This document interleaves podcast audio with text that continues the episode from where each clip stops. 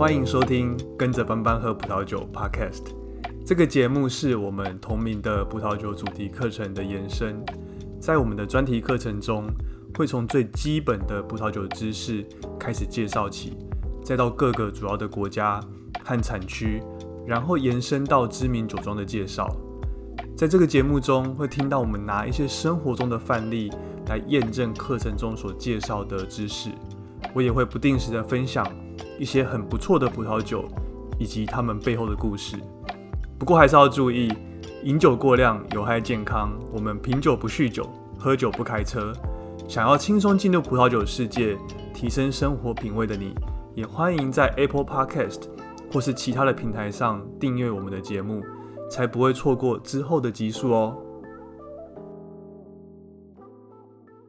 好，大家好，我想蛮多的听众应该都知道，目前在中国的上海，因为这个疫情 Omicron 的关系，也因为当地的政府他们想要达成清零的这个目标，所以基本上目前在上海是处于一个封城的一个状态。这个礼拜呢，我们也收到一位听众，他叫做 Coco，他透过 IG 私讯我们。然后呢，Coco 他其实呃很不巧的，他就是目前人就正在上海出差。他透过 IG 也和我们分享了一些他在上海他遭遇封城的一些呃奇特的一些现象。基本上呃目前在上海你是呃买不到任何的民生用品的，然后食物也都要等这个政府的发放，或是你要做很大量的团购，他们才愿意外送。我也在一些其他的 p a c k e t 上面有听到说，他们会整只社区呃团购一只猪。然后猪送来之后呢，你这个社区里面还要有人知道说怎么样去杀猪，怎么样去处理，才有办法就是呃把团购送来的整只猪，然后呃变成食物，大家一起分来吃。然后我也看到说有其他的社区，他们团购了一整只羊，然后这个羊送来之后呢，就真的不知道怎么处理，所以呢现在羊就呃就活生生的就养在社区，变成像社区的吉祥物这样子。好，那基本上呢，就是呃，反正现在的状况就是你买不到任何的生活的用品。然后 Coco 呢，他又非常的焦虑，因为他就是很急着想要买一些生活上需要的一些东西，所以呢，基本上就很焦虑的上这个美团。美团是在当地类似呃，我们台湾现在大家很常使用的这个 Uber Eats 啊，或是熊猫外送这种可以外送一些食物或是民生用品的一个平台。在这个美团上面呢，他怎么找都找不到这些民生用品，怎么找都无法。真的完成这个团购，所以他就很焦虑。结果呢，就这样乱逛乱逛乱逛，他居然 居然就买到了一支这个大金杯的村庄级。大金杯它其实是一个酒庄，大金杯它的原名是这个葛罗兄妹酒庄，那也是我们最近在介绍的这个勃艮第这个产区很著名的一间酒庄。呃，这个大金杯这个酒庄呢，它基本上它就位在这个整个勃艮第最华丽。最精华的一个叫做冯内侯马内村庄的这个地段，这个大金杯，它酒庄上，它它的酒标上有一个大大的这个金色奖杯的这个图样，所以呢，一般人就会把它称之为这个大金杯酒庄。Coco 买到的是它的村庄级，不过其实在台湾我查了一下，这个村庄级，呃，我们就像我们上一拜所介绍，村庄级是最呃普通的一个等级，但是呢，在台湾就算是村庄级。大金杯的村庄级也要一千五百块台币，而且台湾的几个比较大的网站或是酒商也都买不到他们，都已经买不到他们的酒了。但是就在上海，就在这个时候的上海，在这个被隔离、这个物资最匮乏的时候，居然买不到物资，但是呢，他可以在这个团购平台上面买到这个大金杯的酒。我自己是觉得这也是个还蛮讽刺的一件事情。然后台湾其实现在疫情也正在升温当中啊，我看今天也有新增大概呃本土一千两百个案例左右，那是真的很希望这个疫情可以赶快控制下来。那我也希望这个上海的状况可以慢慢的开始缓解。我有看到这个网络上有人分享，呃，就是呃他们被隔离的人去进入到一个方舱的一个地方，那些状况看起来真的是会让人觉得很崩溃。好，接下来呢？我们也来讨论一下，在这个礼拜，我也还是会在这个 IG 上每天透过这个 IG 的 Story 问大家一个问题。那这一周呢，因为我们刚好上一拜讲的是这个勃艮第，我们讲的是这个勃艮第的一个产区的基本的一个介绍，然后还有勃艮第的酒的分级的一个制度，所以呢，这个礼拜的每一天的一个问题呢，基本上都是跟勃艮第相关的。所以呢，呃，我就趁这个机会稍微来讨论一下，呃，这个礼拜的几个问题好了。第一个是，呃，基本上是可能答对的几率稍微比较低的一题。呃，问题的本身是说，呃，有四个选项，然后呃问说，呃，下列何者不是这个勃艮第他们所要面临的这个天然的灾害？总共呢有五十九个人回答这个问题，里面有二十三个人答对，所以呢就是大约。百分之三十九的一个答对的几率，答案呢是这个夏天勃艮第缺水，然后又太热，所以呢会影响到这个葡萄的生长。这个答案其实是呃不对的，呃基本上呢这不是呃在勃艮第大家这个酒农会面临的一个天然的灾害或是天呃天后的一个挑战。呃那哪些会是这个勃艮第的的这的这个地方大家比较？常见的问题呢，比如说第一个就是呃春霜，春天的这个霜害，它会呃影响到葡萄的生长，然后你会造成当年度的这个产量产量的下降。这也是为什么在呃几个礼拜之前，或是呃或是上礼拜吧，就是我们会看到一些新闻上看到说勃艮第有酒农他们会把这个在葡萄园里面放上这个火炉，目的呢就是呃不要让这个呃，这个霜害，然后让葡萄整个死掉，这样子的话，当当年度的这个产量会大幅的下降。这个就是因为春霜，春天的这个霜害其实是会造成这个勃艮第呃产量下降的一个最大的一个天候挑战之一。另外一个就是在勃艮第常常会嗯让大家很在意的一个天然灾害呢，是夏天他们区域性会有一些冰雹，冰雹呢也会影响到当地的收成。另外呢，就是这个秋天，秋天的时候通常也会下雨。那下雨它会带来这个潮湿的气候，潮湿的气候呢，也就让这个葡萄容易染上这个灰霉菌。染上灰霉菌之后呢，葡萄可能就因此而死掉。那也造成当年度的这个可以使用的葡萄就变少了。那也就造成当年度的这个产量的下降。所以呢，嗯，在这四个选项里面呢，夏天缺水又太热，呃，这这确实不是这个。一般普遍，我们大家认知勃艮第的这个葡萄农，他们所要面临的一个天然灾害的一个挑战。下一题我想要讨论的是今天早上问的这一题，所以还没有作答的人呢，可能可以回去我们的 IG 看一下我们的这个问题。今天早上问的这一题是我拿这个 Domain 乐花乐花酒庄的酒标来问大家问题。问完没多久之后，就有粉丝就私讯问我说。他明明有看到酒标上面有看到香贝丹这个字，但是为什么我说这支酒它不是来自于香贝丹这个村庄？好，那我们就可以回去看一下这个酒标。酒标上面呢，我可以我的确可以看到香贝丹的这个字，大大的就写着香贝丹。然后呢，它的下方有写着空 Q” 这两个字空 Q” 这两个字呢，它就代表了这支酒它是一支特级园的酒。那香贝丹呢，是这个特级园的名字。基本上，特级园它是独立于这个村庄之外的，所以呢，我一支酒上面我可以写上这个特级园的名字，但是我也可以不写上它村庄的名字。所以呢，我们就知道说，光是从这个酒标的判断，目前我们有的资讯就是说，这是一支来自于香贝丹这个特级园的一支葡萄酒。那你可能会有下一个问题是，那有没有可能这支酒它的村庄跟这个特级园是同一个名字，所以呢，嗯，这时候呢，我们就要回去看一下我们上礼拜发的这个文章。我在那文章里面呢，我有列上四十四个这个勃艮第的村庄，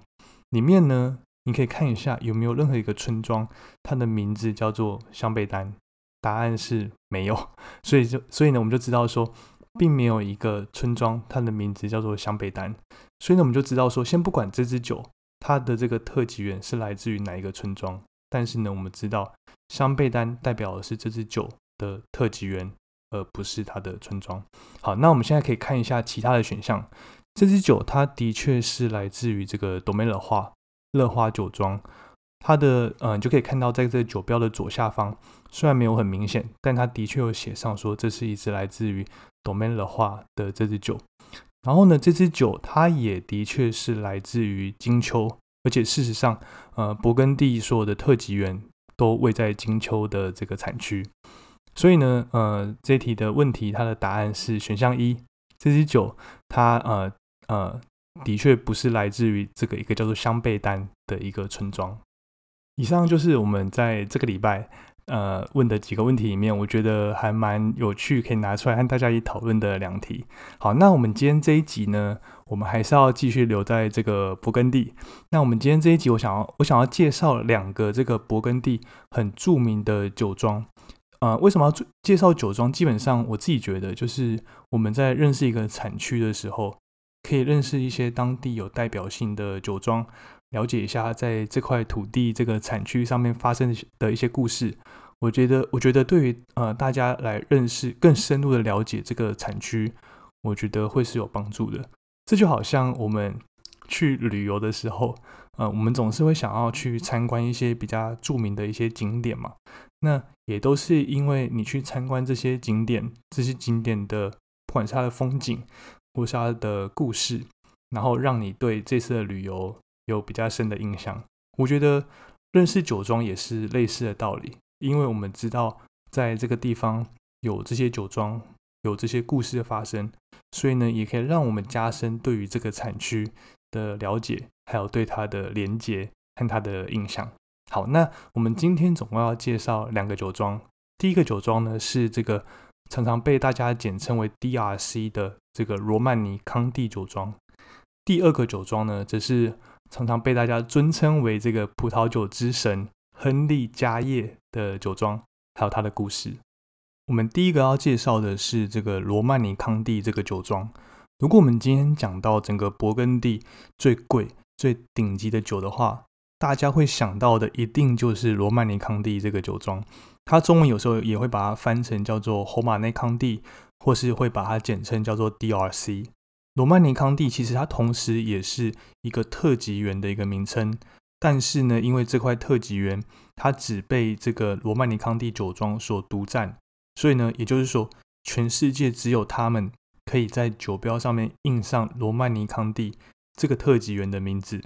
然后呢，他们在酒这个酒瓶的颈部的这个地方，它也会印上这个 m o n o p o 的这个标志，来强调说这瓶酒。就是来自于他们的独占园，也就是说，这个特级园是他们所独占的。然后呢，我要让全世界的的的人都知道，只有我可以在呃这个酒标上面印上这个特级园的名字。罗曼尼康帝这个酒庄呢，它是位在这个叶丘的中心，整个勃艮第最华丽、最精华地段的一个叫做冯内侯冯内的这个村庄。整个村庄呢，他们总共有六个特级园。分别是这个大道园、侯马内园、塔须园、里奇堡园、罗曼尼康帝这个特级园，以及侯冯内圣维望园。村庄的总种植面积总共有一百五十公顷，其中一级园有五十四公顷，特级园呢则只有二十七公顷。特级园它大多是种在这个山坡的中段的位置，因为呢，主要是因为呃这个地方它的日照最为充足。在整个山坡的上段，相对日夜温差会比较大一点。那整个山坡的最下段的地方，则是这个日照比较不足，排水也比较不好一点。那这边的土壤主要是以这个粘土或是石灰石为主，然后在酿造上面主要是以红葡萄酒为主。罗曼尼康康帝他们的酒款，除了是来自于这个同名的罗曼尼康帝这个特级园之外呢，还有其他。他们自有或是租赁的七个其他的特级园，这些特级园他们酿出来的酒，呃，其实不但水准都非常高，而且各自都有自己的特色。就举几个例子，比如说像这个塔须园，它其实也是 DRC 他们另外所拥有的另外一个独占园，那它某些年份的酒甚至不会输给这个罗曼尼康帝这个特级园。然后在它隔壁的这个里奇堡园，它的风格和品质其实也都类似于罗曼尼康帝特级园酿出来的酒。然后在这个侯冯内圣维望园呢，它则是这个冯内侯冯内村庄里面最古老的葡萄园。呃，爱学所园呢，它呃其实品质一直都非常的稳定的输出，品质也都非常好。然后大爱学所园，它最近这几年其实它是异军突起，然后也慢慢的也受受到呃很多大家欢迎。那另外呢，这个产量很稀少，然后也因为这样越显它的珍贵的是这个蒙哈谢这个一级园，它一般是呃被认为是整个勃艮第白葡萄酒里面的极品。然后还有高登园，大家会觉得是相对比较物美价廉，因为它的价格比起这个 DRC 它的其他的特级园价格稍微低一点点。那罗曼尼康帝呢，这八个特级园的酒标，其实有也都把它整理在呃我们这个礼拜所发的这篇文章里面，大家从这个资讯栏链接里面其实就可以连过去看到了。那可以参考这个文章的内容，那也相信可以帮助大家。更认识这个 DRC 它不同特级园的酒标长什么样子。好，然后在这个呃一九四五年，它是整个勃艮第最辛苦的一个年份。然后二次世界大战，因为二次世界大战所导致的这个人工的短缺，然后再加上当年严重的这个霜冻，让这个罗曼尼康帝他们为了要维持他们的产出的葡萄酒的品质，所以呢，他总共只产出了两桶葡萄酒。这两桶葡萄酒呢，总共只有六百瓶，然后呢，但是呢，却因为这样，它的品质非常非常的好，也因此呢，成为这个收藏家他们追捧的一个对象。就在这个二零一八年的苏苏富比的拍卖会上面，有两瓶这个一九四五年年份的罗曼尼康帝，它分别就被以这个五十五点八万美金，还有四十九点六万美金得标。如果我们换算成台币的话，一瓶酒要高达一千五百万左右，这个价格是不是非常夸张？所以呢，这就是我为什么呃最前面最开始说，如果我们讲到这个勃艮第的酒庄，大家想到这个最最贵、最顶级的这个酒庄的话，第一个联想到的一定就是这个罗曼尼康帝酒庄。然后我们下一个要讲的呢，也是如果讲到这个勃艮第的酒的话，尤其是整个勃艮第最顶级的酒的话。大家会想到的也会是另外一个酒庄，嗯，更精确的说，可能会是另外一个人，他叫做亨利加叶。一般呢，我们把它叫做这个葡萄酒之神。亨利加叶这个名字，如果平常有在买这个葡萄酒的听众，或是说这个勃艮第的葡萄酒的听众呢，应该就会常常在这个一支酒的酒标上面，呃，酒的介绍上面，就会常会看到说这个所谓亨利加叶的徒弟。亨利家业的亲戚，或是这个亨利家业的邻居之类的这样一个介绍，可见这个亨利家业的这个人，他的名气实在太大了。我只要可以和他沾上边，那我在行销上面就会有很大的帮助。亨利家业这个人为什么这么有名呢？呃，我们就稍微来介绍一下这个人的故事。亨利他的家族，他们其实从这个一九二二年左右就开始在冯内侯佛内这个村庄里面开始去种植葡萄。亨利呢，他在整个家呃家业家族里面排行老三。在这个一九四五年二次世界大战之后，他从这个蒂荣的这个勃艮第大学呃的酿酒系毕业之后呢，他就开始帮这个在勃艮第这个地区一个很有名的酒庄叫做凯慕斯这个酒庄管理他们呃呃的这个里奇堡这个特级园，还有在这个叶圣乔治的这个地方的葡萄园。以及呢，帮忙他们整个酿酒的业务。他们当时的合作的方式是一个叫做佃农的这样的一个合约，也就是说，一半的收成是归这个凯慕斯家族所有，另外一半呢，则是可以让亨利家业作为自己的报酬。双方呢，其实合作非常的愉快，他们合作长达了四十多年，直到这个一九八八年左右，凯慕斯家族他们决定要把分租出去的葡萄园都陆陆续续的收回来。改为自己来做酿造和装瓶。不过呢，其实呃，亨利的呃很热心的这个亨利家业，他们还是会，他还是会亲自去指导这个凯慕斯家族他们酒庄的葡萄的种植和酿造，而且他也持续的作为的呃这个酒庄的顾问。亨利在他三十几岁的时候，他就以这个亨利家业的这个名字推出他自己的自有品牌。一般网络上的文章，我们在提到亨利家业的时候呢。呃，我们会把它的种植和呃，它种植和酿酒的一个理念影响到勃艮第的这个地方非常的深远。那也一般都会提到说它的几个创举，有三个，主要有三个，比如说，嗯，它不使用这个钾肥，不对葡萄做任何的干预。第二个呢，是它会呃对葡萄去做百分之百的去梗发酵。还有第三个是一般会提到说，它发明了一个所谓的冷静制法这样的一个葡萄酒酿造的一个手法。不过，其实事实上，亨利家业它种植葡萄的流派，并不是这个有机种植，也并不是我们所说的这个生物动力法。而是一种现在在这个勃艮第很广泛被使用的一个叫做理性控制法的一个手法或是一个理念，它不会去完全放弃掉这个化学农药的使用，但是呢，它和这个生力动力生物动力学法比较起来，相对比较灵活一点，也可以对应呃不同突发性的这个气候或是病菌。他们在实地的了解呃这个葡萄园的特性，了解这个病害之后。才很理性的去做对症下药，或是去采取防范的措施。那这个呃理性控制法呢，它比起呃这个有有机的耕种，那它对整个环境的维护也更弹性，也更友善。那亨利家业，他的确，他确实在呃酿酒之前，他很坚持要把所有的葡萄做百分之百的去梗。这主要是因为这个葡萄梗，它会带给酒太多这种青涩的单宁的口感。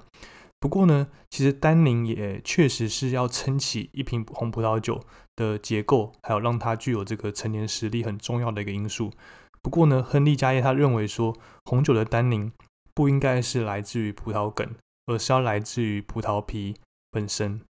另外还有一个就是亨利他坚持要做百分之百去梗，还有一个很重要的原因是。在当时的那个年代，即使说这个亨利他的葡萄园他不使用这种金属钾离子的肥料，但是他宁静的葡萄园很有可能会使用这些化学的肥料啊。那如果我的葡萄梗上面有过量的这个钾元素残留的话，它非常有可能会跟这个葡萄酒里面的酒石酸产生反应，然后因此降低了这个酒体里面原本的酸度，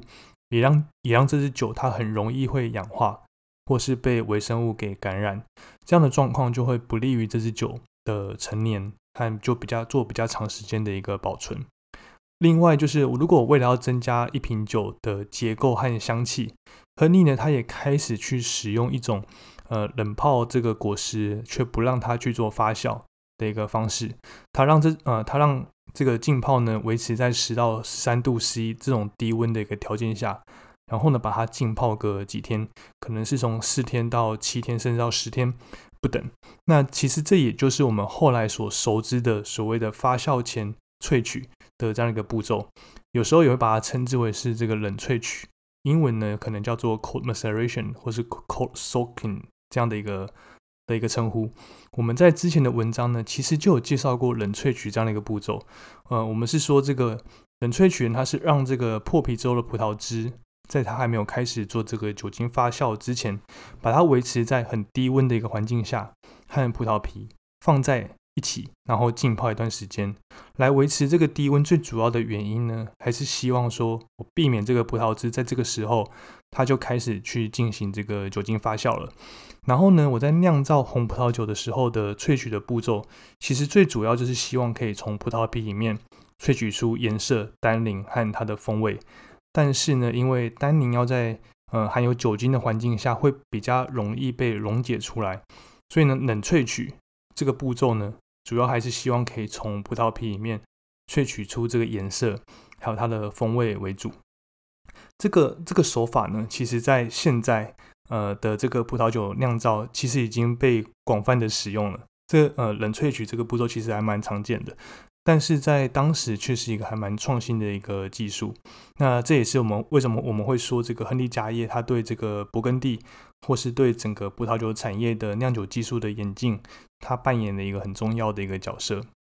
另外呢，亨利家业他也主张透过这个低产量来提高品质，并且呢，他也主张在这个装瓶前不做澄清，也不做过滤，来保留更多的这个原汁原味。那这也是后来，呃，在勃艮第很流行的一个风格。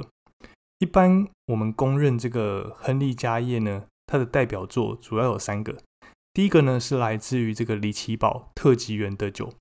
亨利家业它的作作品里面价格最贵，然后就是出自于这个里奇堡这个特级园的酒款。不过呢，这个里奇堡这个特级园，它在一九八七年之后就改由这个梅欧凯穆斯酒庄来做酿造。另外一个亨利家业代表作呢，是来自于另外一个特级园，就是这个爱许所特级园。最后呢，第三个就是呃克罗帕洪图这个一级园。克罗帕洪图基本上也是亨利家业他在这一辈子里面最执着的一块葡萄园。克罗帕洪图呢，在法文的意思是。到处都是石头的坡地的意思，基本上这个意思啊，这个名称呢，就直接的揭露了这个地块的特性。这边呢，呃，布满很大块的岩石，然后上面还铺了一层这个粘呃粘土的石灰岩，在当时呢，其实是呃极度非常不被看好的一个地块。那当时呢，是用来种植像是朝鲜蓟这种可以拿来吃的蔬菜。但是呢，亨利家业他认为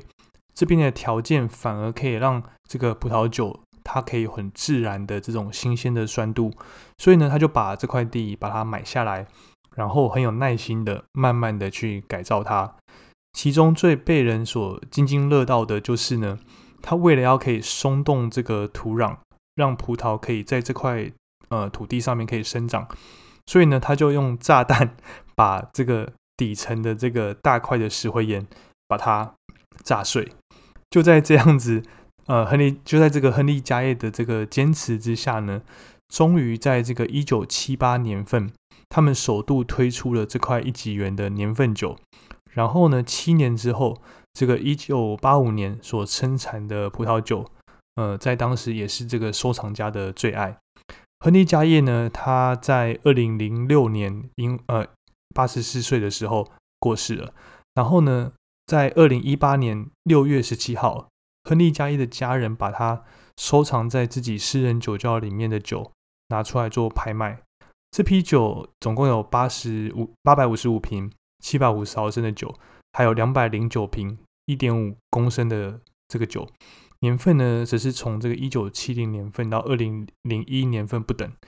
最后这个拍卖的金额是。三千四百五十万瑞士法郎，相当于大约是三千四百七十万美金左右，大约是这个十亿十亿多的这个新台币，是不是非常的夸张？然后呢，这个亨利加伊他在退休之后，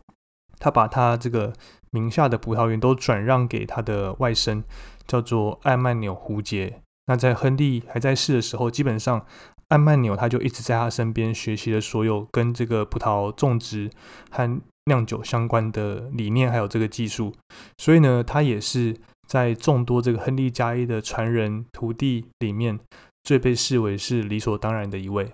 以上就是我们今天这一集的内容。那今天其实好像比较短一点，只介绍了两间酒庄。不过呢，这两间酒庄都是整个勃艮第最顶级、最知名、大家一定要认识的这个酒庄。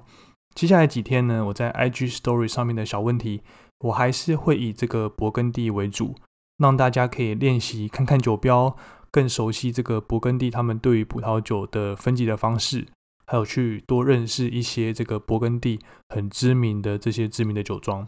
这当然不是为要考倒大家，而是要加深大家对于这个勃艮第他们分级方式的一个印象。如果没有答对，那当然也是完全没有关系。我最终的目的当然还是希望，就是当下次有酒展的时候。或是呢，像我们的这个听众 Coco，他在美团上面抢物资的时候，你有办法从这个酒标上面辨认出一支酒的等级，你知道这是一支来自于这个勃艮第知名的酒庄，然后是他们什么等级的酒款？因为即使是这个最普通的地区级。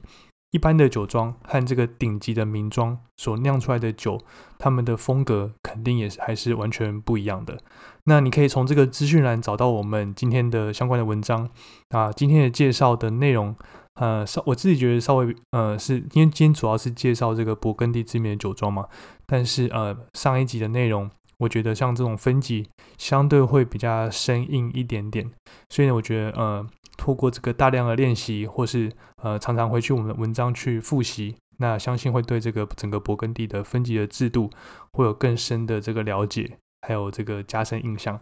如果呢想要熟悉这些内容的话，那也赶快去追踪我们的 IG 的账号。我现在每天都会在上面用这个 IG 的 Story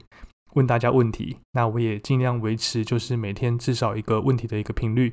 所以如果还没有追踪我们 IG 账号的话呢，也赶快追踪起来，才有机会去练习这些题目。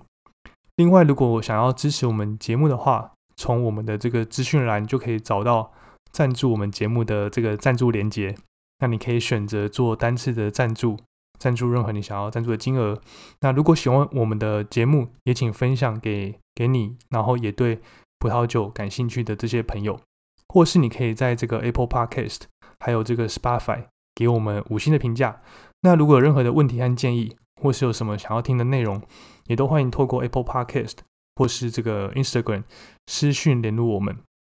最后，当然也就很希望听众可以阅读我们。整理的这些文章，那这些文章都可以都可以透过资这个资讯的链接里面可以找得到。